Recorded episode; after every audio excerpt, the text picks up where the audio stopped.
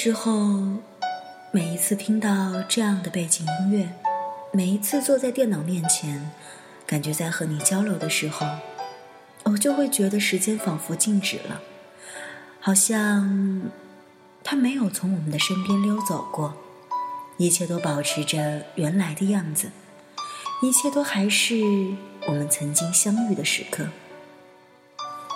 只是这仅仅是我的一个。美好的愿想罢了。这里是 FM 二九八九七，依旧是属于你和我的小情绪。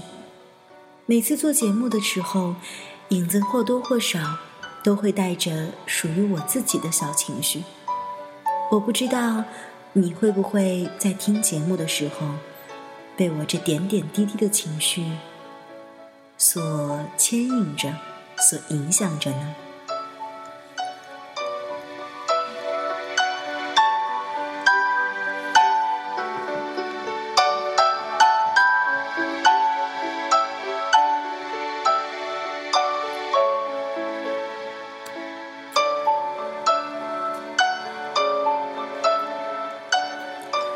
或许影子今天的情绪 必然要受到影响了，因为何以笙箫默这个总会牵动我心的故事。正值下班的高峰期，陌生不着急着回去，随着拥挤的人流，漫无目的的乱走，直到刚刚，他才不得不承认。自己真的和以前不一样了。以前他绝对不会那么退缩，明明很想很想见他，却不敢。那个时候，不管以琛多么冷静、冷漠，多么拒人于千里之外，他都可以穿着 一张笑脸跟前跟后。现在。却连说两句话的勇气都没有了。以琛曾经说他是商晒，是他想拒绝都拒绝不了的阳光。可是现在，他连自己心中的阳光都消失了，又拿什么去照耀别人呢？一辆银白色的宝马。突兀的停在他的跟前，以琛头也没有抬，绕开，却听到一个熟悉的声音：“上车。”他惊讶的抬头，是他。以琛见他愣在那里，皱着眉头又说了一遍：“这里不能停车，上车。”陌生还来不及考虑这是怎么回事，车子已经没入下班的车流里了。中餐还是西餐？以琛注视着前方的交通状况，开口问他：“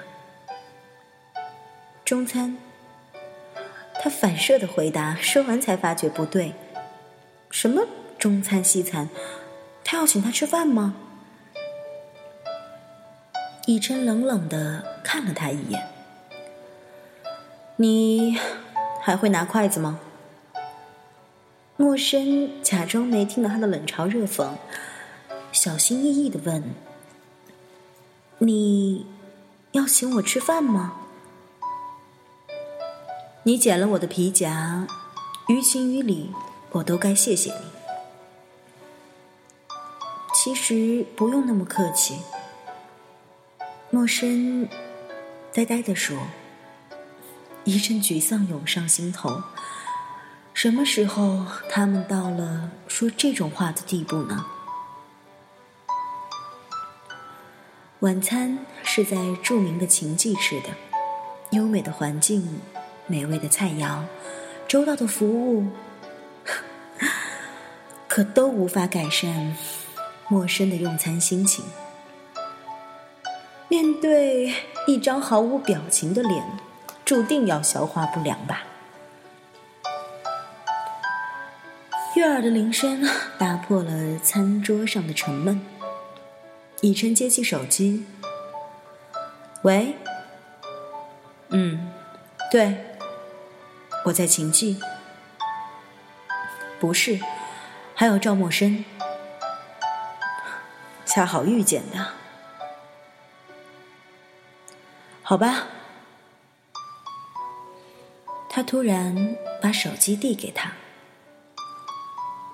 也没想和你说话。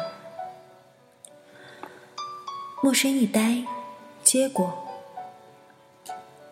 喂，喂，陌生。轻柔的嗓音从笔端传来。一梅，好久不见。是啊，好久不见。两头都沉默了，不知道该说什么好。最后还是以梅说：“陌生，这些年过得还好吗？”“还不错，简直要乐不思蜀。”陌生故作轻松地说，可是声音当中的错误还是露了馅儿。而他也没有注意到，对面的以琛动作突然一停。嗯，又是一阵沉默。你没说，你可以把联系方式给我吗？我们找个时间见一见。好的。陌生报上了手机号码。嗯，那再见了。再见。收了线，他合上手机还给以晨，他却没有接。把你的号码输进去。陌生一愣，低头输入号码，却在输入姓名的时候犯了难。你是用什么中文输入法？笔画。哦。还是打不出来，墨字怎么打呀？以琛伸过手，拿过他手中的手机，我来。陌生尴尬的看着他修长的手指在银灰色的手机上优雅的、快速的跳跃，几秒钟的时间就打好了，合上，收进衣袋。你连中文名字都忘了怎么写的了？不是，你的手机我不会用。陌生解释道。他看了他一眼，不再说话。晚餐就在这样沉默的气氛中度过了，一直持续到他送他回家。莫琛陌生下车说。谢谢你送我回来。他点点头，开车飞驰而去。陌生站在原地，只觉得茫然，也不知道站了多久，直到意识到路人怪异的眼光，才如梦初醒，脚步匆匆的上楼去了。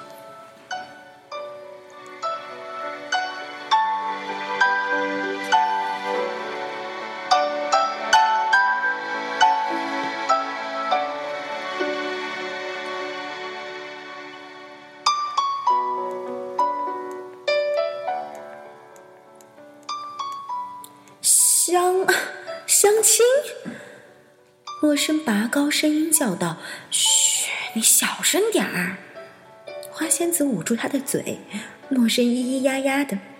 花仙子警告他说：“不准叫出声儿，知道了吗？”陌生赶紧点点头。等他一放开，就问：“你要去相亲？”“不是我，是我们。”我，为为什么？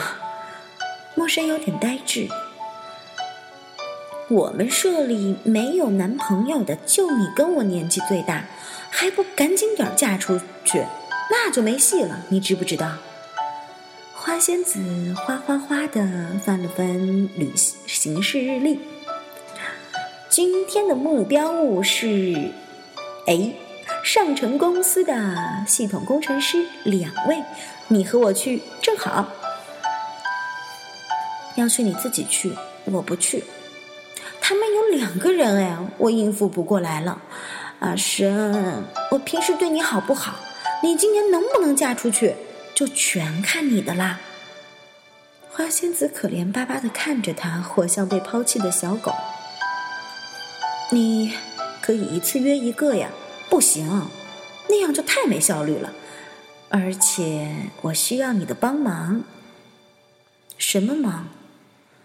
莫生谨慎地说：“花仙子的忙，一般人是帮不起的。”果然，他哗啦啦的从办公桌拿出一大堆东西：黑框眼镜、形状怪异的假发、大的可以当手镯的耳环，以及一身色彩斑斓的衣裤。这是干什么？陌生瞪着那一堆东西，丑化你的形象，衬托我的美丽呀！我我是第几个受害者？下班时间一到，花仙子就拉着他往外冲。好不容易冲到楼下，他又大叫一声：“！我的必胜口红没有涂！”啪啪啪，又冲上去拿那个据说相亲必胜的口红。陌生在门口等他。突然感觉到一道灼人的视线，沿着视线看过去，居然是何以琛。他对上他的视线，向他点头致意。他的心一跳，他会是来找他的吗？距离上次沉默的晚餐，已经差不多一个月了。他们一直没有联系过。这一次。他会是来找他的吗？脚步不由自主的向他走去。你怎么会在这里？等人。他简短的回答。哦，等以琛。伴随着娇柔的声音，一个纤瘦美丽的女子。出现在他的视线里，陌生的心一沉。我等的人来了，先走一步。他平淡的对他说，与那女子相携离去。好，好的，再见。他呆呆的站在原地，目送他们往停车的方向走去，竟没有力气移动脚步。直到花仙子出现，拉着他走。你傻站在这儿干嘛呀？快走，来不及了，还要帮你化妆呢。哎，记得你要表现的差一点儿。其实根本不用装。相亲宴上，陌生果然表现的表情呆滞，反应迟钝，完全衬托出了花仙子的光辉形象。他又来等他了。陌生从窗外望下去，简单的衬衫长裤，就一身英气的何以琛站在楼下。这个月来，每隔四五天，他就会出现在这里，然后和那个美丽的女子相携离去。今天是周末。他又来了。他以前从来没有等过他吧？阿生阿生，花仙子又在鬼叫。今天是周末哎，你跟我好啊？花仙子呆了一呆。你知道我要干什么？相亲。陌生没好气的说。鉴于上次他的优良表现，花仙子算是缠上他了。每个周末都死拉活拽的拉着他去陪香。不过，他去相亲也挺好玩的，反正不用担心别人会看上他，只要去吃吃饭、和看花仙子耍宝就行了。不过，今天又是什么人呀？哼哼，年轻才俊哦，外科医生吃西餐，想想就美啊！陌生看他得意的样子，不禁好笑。他还真有办法，相亲对象一次比一次优秀，不过从来没有被逮到就是了。反而会因为莫名其妙的原因成为他的好朋友或朋友丈夫，反正就是没戏的那一种。二十九岁的高龄，花仙子已经发誓是男人就嫁了。由于要早点回家打扮，陌生准时下班。不可不避免的碰到楼下的何以琛，陌生只想低着头走过，不料花仙子突然停了下来，眼神凶恶的望着何以琛身边的那个美女，太过分了！花仙子咬牙切齿的说，陌生还没有反应过来，已经被他拉到了以琛和那个美女面前。狐狸精，你又在勾三搭四了。那个美女居然也一反娇柔，凶巴巴的说：“相亲狂，你又拉着别人陪你去相亲？”他看了陌生一眼，哎，人家可比你漂亮的多，你等着当壁花，一辈子嫁不出去吧。两人居然就这样吵了起来。陌生目瞪口呆，尴尬的朝以琛打招呼：“嗨。”他的脸色看起来也很差。也对，女朋友被骂狐狸精，谁都不会开心的。嗯，对不起，他就是这样有口无心。莫生帮花仙子说道。以琛的眼神像要杀人一般。声音冷的可以结冰。你要去相亲？嗯，对。